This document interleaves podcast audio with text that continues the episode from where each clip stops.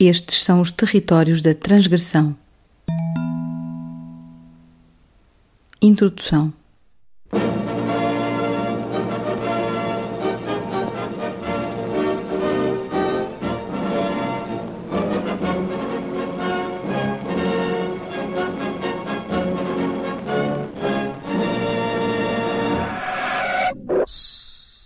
Porque a arquitetura é contraditória nos seus resultados, podemos considerá-la complexa como fenómeno. Comecemos pelo princípio.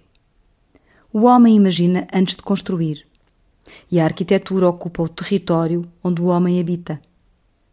Assim, o próprio território, através do seu uso pelo homem, torna-se uma construção humana.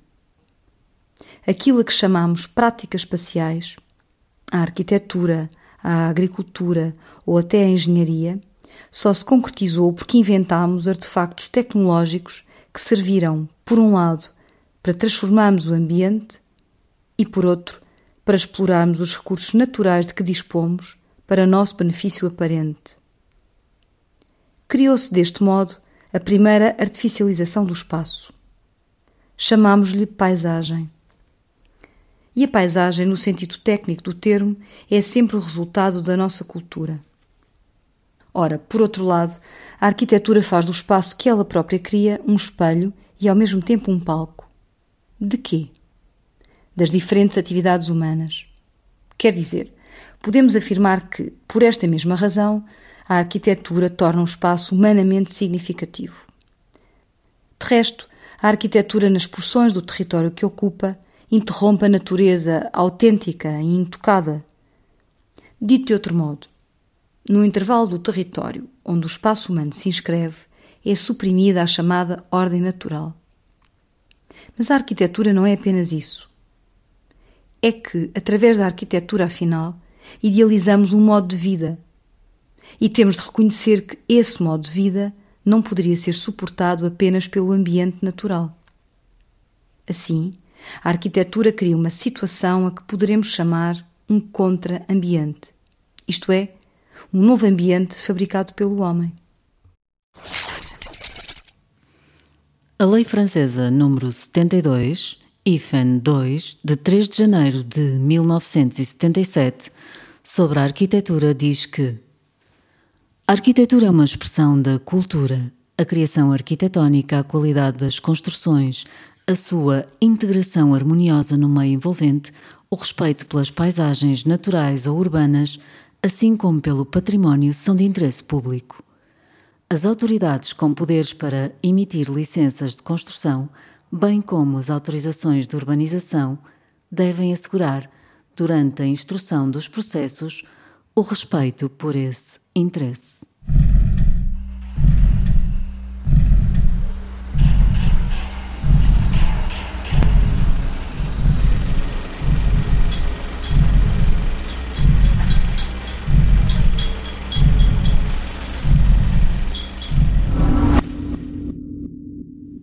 Estamos todos a assistir a um estranho e dramático espetáculo que a observação do mundo nos está a proporcionar. É uma espécie de duelo que parece não ter fim entre o homem e a natureza, onde a própria arquitetura tem, provavelmente, um papel determinante. Relembremos que, na natureza, há abrigos. Na natureza há refúgios. Isso faz com que possamos afirmar que na natureza não há casas, no sentido próprio do termo. Não será a casa, antes do mais, uma ideia espacializada? No mundo natural, cada espécie animal e vegetal encaixa-se como pode.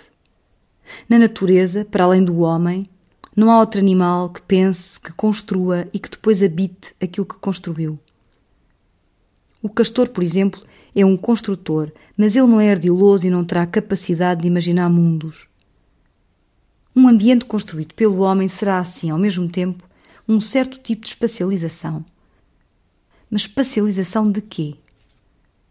Dos ideais de sobrevivência humana. O homem idealiza um tipo de vida e depois inventa o cenário dessa vida. Às vezes, faz as duas coisas ao mesmo tempo.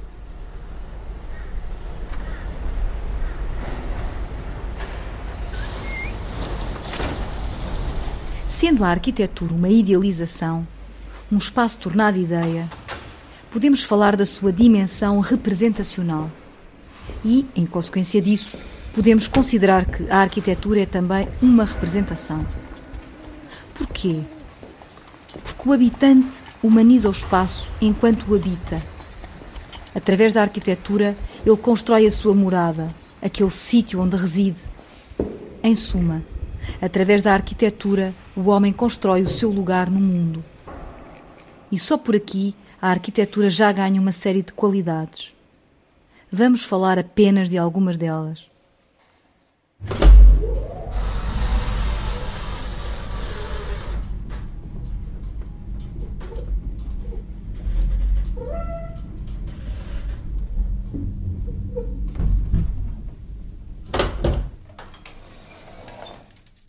Falemos de cultura em primeiro lugar. Uma obra de arquitetura é o resultado do processo de culturalização de um lugar. E porquê? Porque a arquitetura transforma o lugar, exatamente quando espacializa aqueles ideais projetados de que falámos antes. Ela estabelece o modo como habitamos e o modo como nos relacionamos uns com os outros. Assim, as formas de ocupação humana deste planeta são sempre uma espécie de diálogo entre o lugar e quem habita esse lugar. De certa maneira, um diálogo entre a natureza e o homem. Por isso mesmo, aquilo a que chamamos urbanidade deve acolher no espaço as atividades da nossa vida cotidiana. Por exemplo, podemos até dizer que por aqui se fixam os limites entre o fora e o dentro, entre o público e o privado, entre o visível e o invisível, como o que se deve mostrar ou não. Tudo isto é sugerido pela arquitetura. A Diretiva Europeia 85-384-EEC de 10 de junho sobre as atividades no domínio da arquitetura diz que as formações que conduzem à obtenção dos diplomas, certificados e outros títulos serão asseguradas por um ensino de nível universitário que deve manter um equilíbrio entre os aspectos teóricos e práticos da formação em arquitetura e assegurar a aquisição 1. Da capacidade de conceber projetos de arquitetura que satisfaçam as exigências estéticas e técnicas. 2 de um conhecimento adequado da história e das teorias da arquitetura, bem como das artes, tecnologias e ciências humanas conexas. 3. De um conhecimento das belas artes enquanto fatores suscetíveis de influenciar a qualidade da concepção arquitetónica. 4. De um conhecimento adequado em matéria de urbanismo, planificação e técnicas aplicadas no processo de planificação.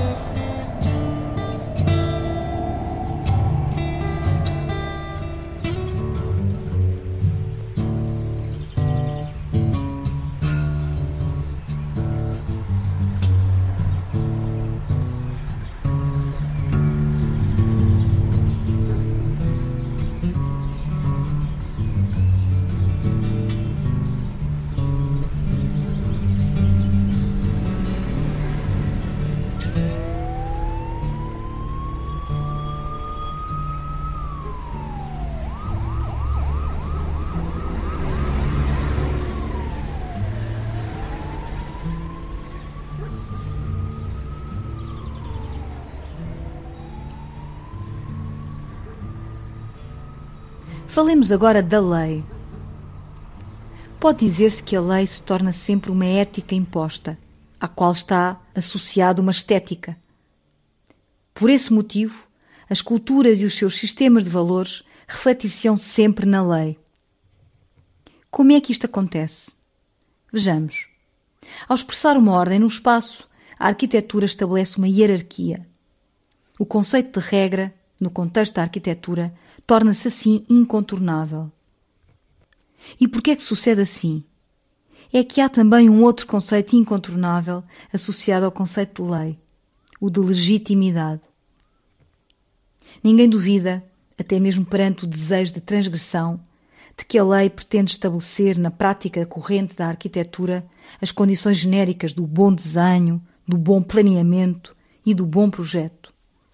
Ou, pelo menos, pretende estabelecer os limites do desenhar, do planear e do projetar ainda que os resultados da aplicação deste princípio sejam discutíveis.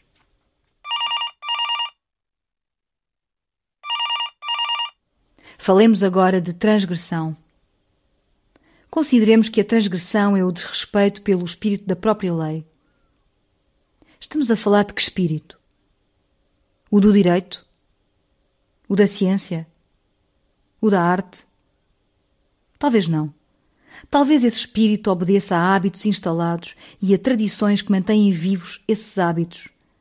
Mas, na maioria das vezes, isso diz respeito à manutenção de certos privilégios. Por exemplo, quem pode ou quem quer transgredir. E aqui encontramos uma verdadeira contradição entre legalidade e legitimidade. Mas se quisermos ser mesmo rigorosos, podemos dizer que o exercício da própria arquitetura se torna uma transgressão até mesmo no sentido de ultrapassagem. Mas transgressão de quê? No limite da condição física e mental do homem. A arquitetura mostra-nos como queremos ser vistos e não como somos. A arquitetura exibe não o nosso poder real, o muscular, por exemplo, mas o poder das máquinas de construção criadas por nós. Quando deslocamos materiais de um sítio para o outro, por milhares de quilómetros, não estaremos a transgredir a geologia e a mecânica do mundo natural? A atividade construtiva do homem desenhou um novo mapa geológico que se sobrepõe à geologia natural e também à biologia. Esta situação tem um nome: Antropoceno.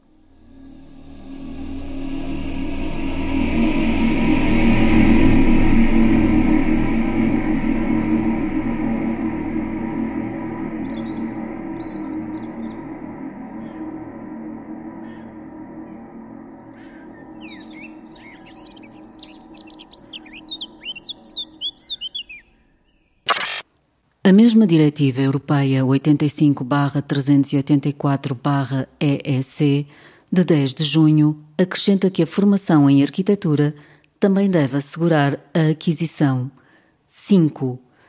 Da capacidade de aprender as relações entre, por um lado, o homem e as suas criações arquitetónicas e, por outro, as criações arquitetónicas e o seu ambiente, bem como a necessidade de relacionar entre si criações arquitetónicas e espaços em função das necessidades e da escala humana. 6.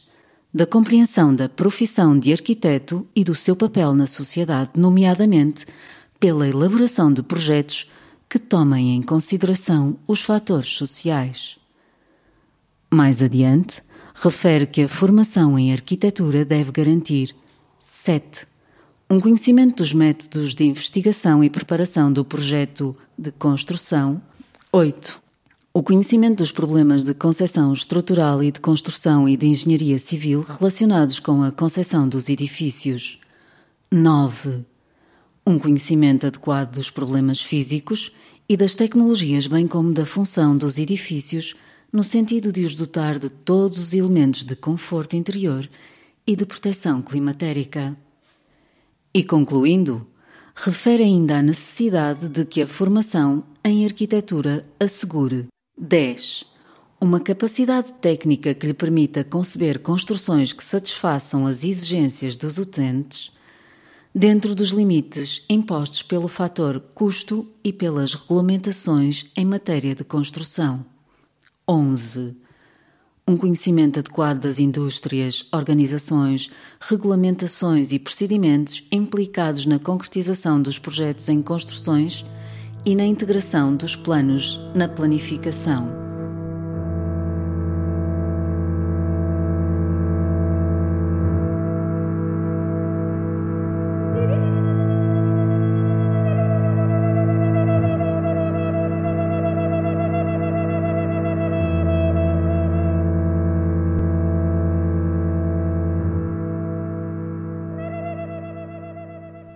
Esta situação tem um nome: Antropoceno. Aliás, a questão do Antropoceno ia levantar-se mais tarde ou mais cedo na história da humanidade. Quando o homem decidiu produzir um habitat artificial, algo mudou definitivamente. A própria condição humana. O homem, em primeiro lugar, mudou o seu corpo, poupando-o uma exposição direta às agressões do clima. Depois, através da exploração dos recursos naturais, transformou o próprio ambiente. Considera-se que os desertos do Médio Oriente são, em parte, resultado de incessantes práticas agrícolas na antiguidade. A ação do homem fez com que o clima dessas regiões mudasse. Isso introduziu aí uma nova ecologia. Quer queiramos, quer não, a história da arquitetura está ligada à história do ambiente. Um bom exemplo disso é o surgimento das primeiras cidades. Foi talvez a invenção da agricultura que permitiu a fixação de grupos de muitas pessoas por períodos de tempo prolongados num lugar. Pensa-se que o objetivo foi a construção de santuários. Inventou-se assim um modo de exploração da fertilidade dos solos totalmente artificial. Depois, o homem reproduziu-se e disseminou as suas ações transformadoras por sítios que jamais o teriam acolhido naturalmente.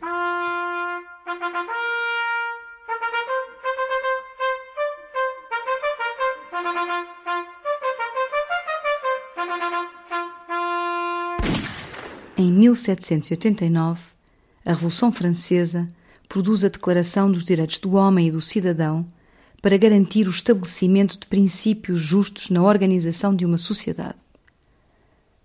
Em 1972, a Convenção de Estocolmo estabelece que o ambiente é um direito humano que deve ser universalmente garantido. Hoje, em 2021, o Tribunal Penal Internacional está a considerar o pedido para a aprovação do conceito legal de ecocídio, que deverá ser aceito como um crime contra a humanidade. Relembremos que o conceito legal de genocídio foi introduzido após a Segunda Guerra Mundial. Provavelmente hoje temos dificuldade em pôr em causa a legitimidade de conferir também ao ecocídio um estatuto legal. E por que é que isto é importante? Porque podemos considerar a legislação como uma primeira arquitetura conceptual do mundo que, depois de imposta e de praticada, passa a integrar a cultura, incorporando-se na nossa vida cotidiana. No Decreto-Lei nº 465-88 de 15 de dezembro sobre o Estatuto da Associação dos Arquitetos Portugueses, pode ler-se: Constituem designadamente deveres do arquiteto a. abster-se das participações em ações que lesem o ambiente, os recursos naturais e o património arquitetónico e urbanístico ou ponham em causa o enquadramento digno e harmonioso e o conforto e a segurança da população por seu turno, no Decreto-Lei nº 73/73 de 28 de fevereiro sobre a qualificação dos técnicos responsáveis pelos projetos de obras sujeitas a licenciamento, refere-se que os projetos deverão ser elaborados e subscritos por arquitetos, engenheiros civis, agentes técnicos de engenharia civil e de minas, construtores civis, diplomados ou outros técnicos diplomados em engenharia ou arquitetura reconhecidos pelos respectivos organismos profissionais. Acrescentando que, enquanto não for definido pelos organismos profissionais o regime de concessão de graus de especialização, poderão as câmaras municipais continuar a aceitar projetos de autoria de técnicos cuja qualificação não obedeça a preceitos anteriores, desde que provem que, à data da publicação do presente diploma, 28 de fevereiro de 1973, já apresentaram na Câmara Municipal em que pretendem continuar inscritos projetos similares por eles elaborados e subscritos que mereçam aprovação.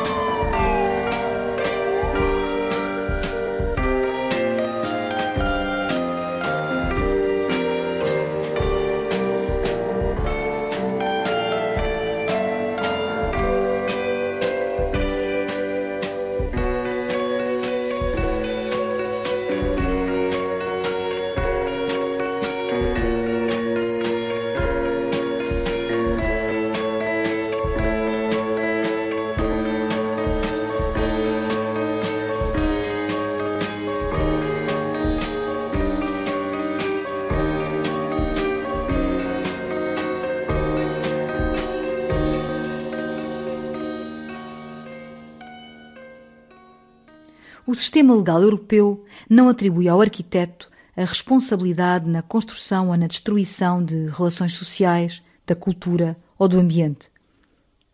Mas ninguém duvida que a arquitetura é, para além de tudo mais, uma prática social, cultural e ambientalmente responsável e que o seu exercício deve salvaguardar o interesse público.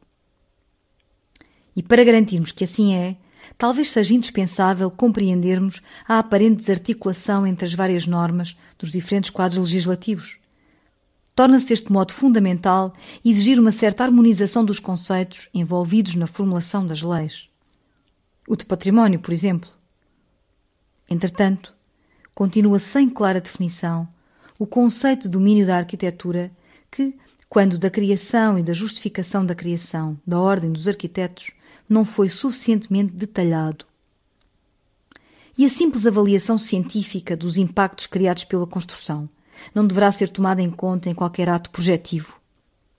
Podemos então afirmar que a arquitetura, porque está associada à apropriação do território, da energia e dos recursos, terá de reinventar-se para continuar a ser praticada.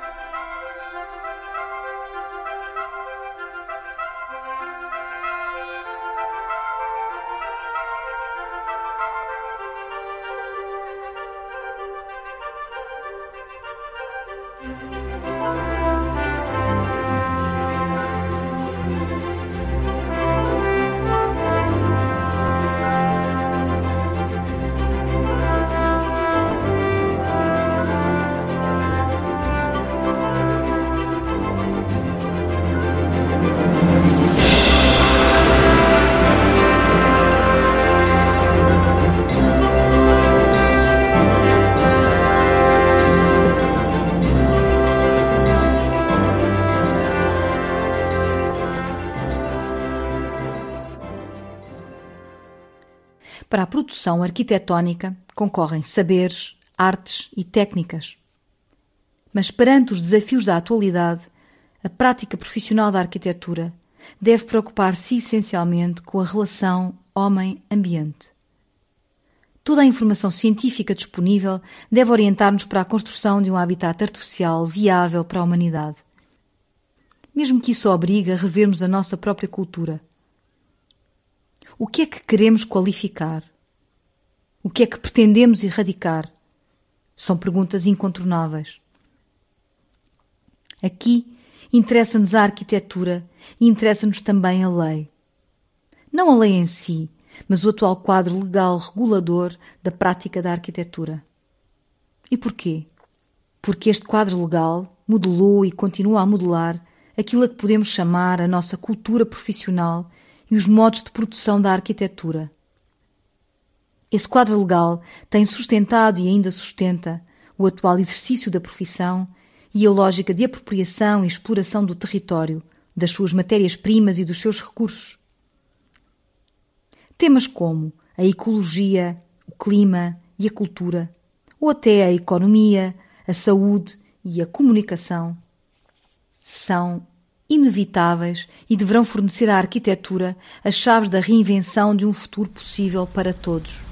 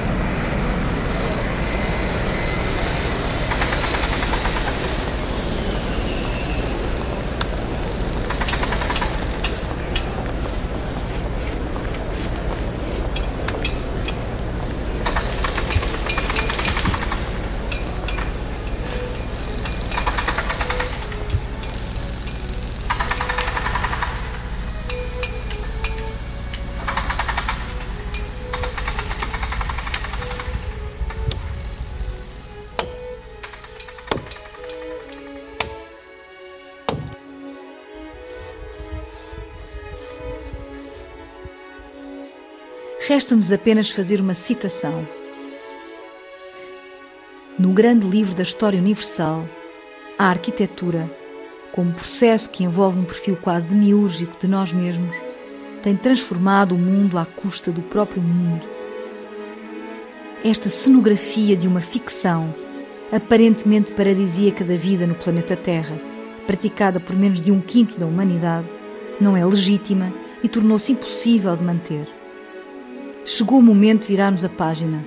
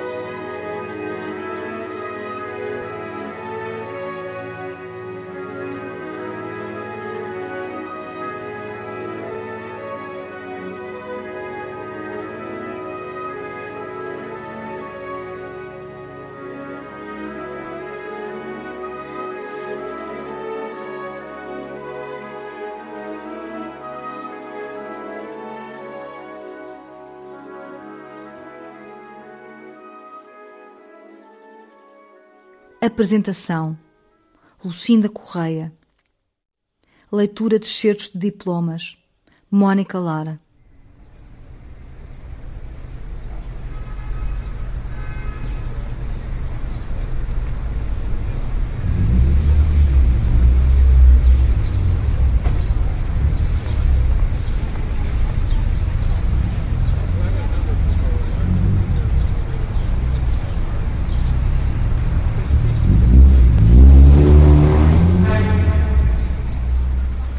Estes são os territórios da transgressão.